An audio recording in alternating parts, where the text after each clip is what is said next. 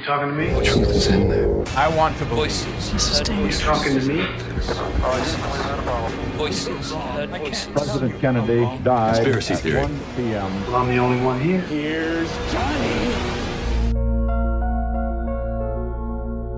Na antiguidade grega, Orfeu era tido como o responsável pela criação dos chamados Mistérios de Eleusis.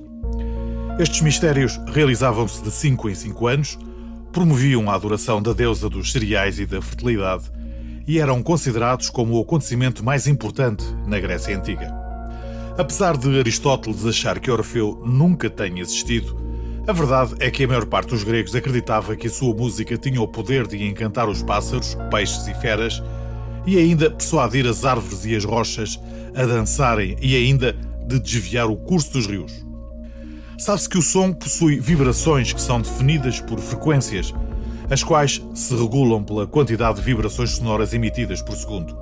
Por isso, diferentes tipos de música provocam diferentes reações psicomotoras em cada indivíduo. Alguns estudiosos da mitologia grega apontam o segredo de Orfeu para o facto do músico-poeta afinar os seus instrumentos na frequência de 432 Hz, a chamada frequência de Deus.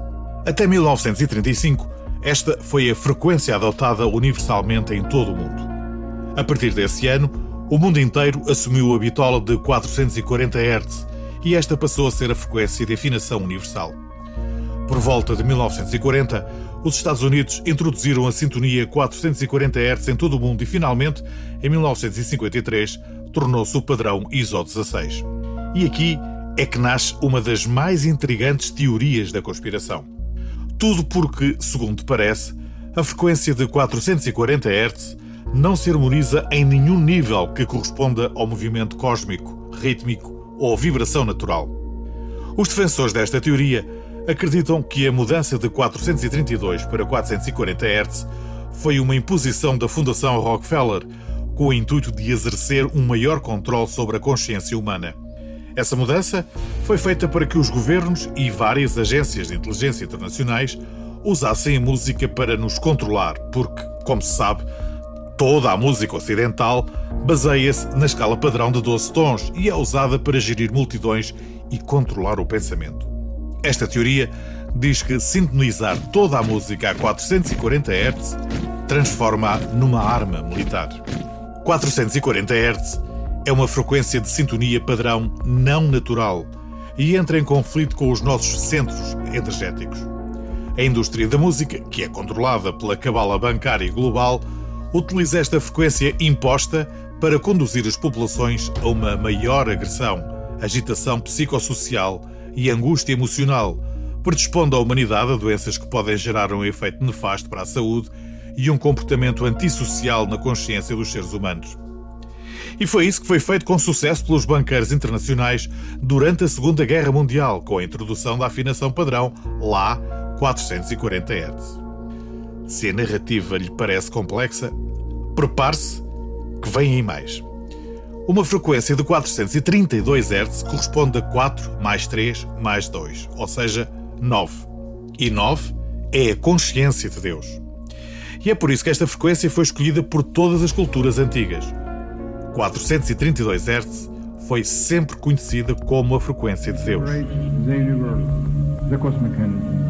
Um dos maiores defensores desta simples regra era Nikola Tesla, o engenheiro eletrotécnico que é frequentemente apontado como um dos mais importantes inventores da história, cujas descobertas no campo da eletricidade estavam muito à frente do seu tempo e que ainda continuam a influenciar a tecnologia de hoje. Aliás, há até quem ache que Tesla era de facto um extraterrestre. Mas continuemos. Tesla disse uma vez: se as pessoas conhecessem a magnificência do 3, 6 e 9, então a humanidade teria uma chave para o universo. E isto porquê?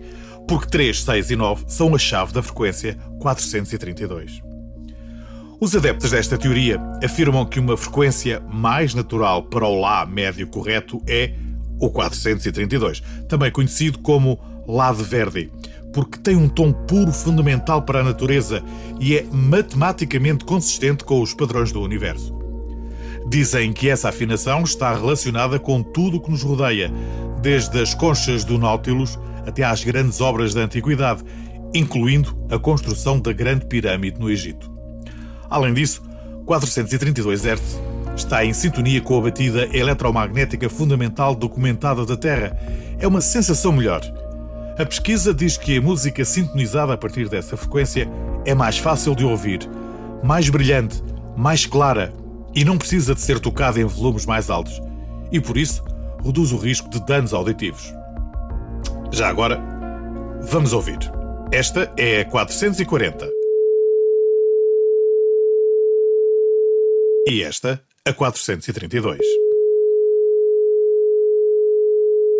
Há também quem afirme que o ministro da propaganda nazi, Joseph Goebbels, insistiu na sintonia de 440 Hz na Alemanha porque acreditava que isso fazia as pessoas pensarem e sentirem de uma forma específica, tornando-as prisioneiras de uma certa consciência.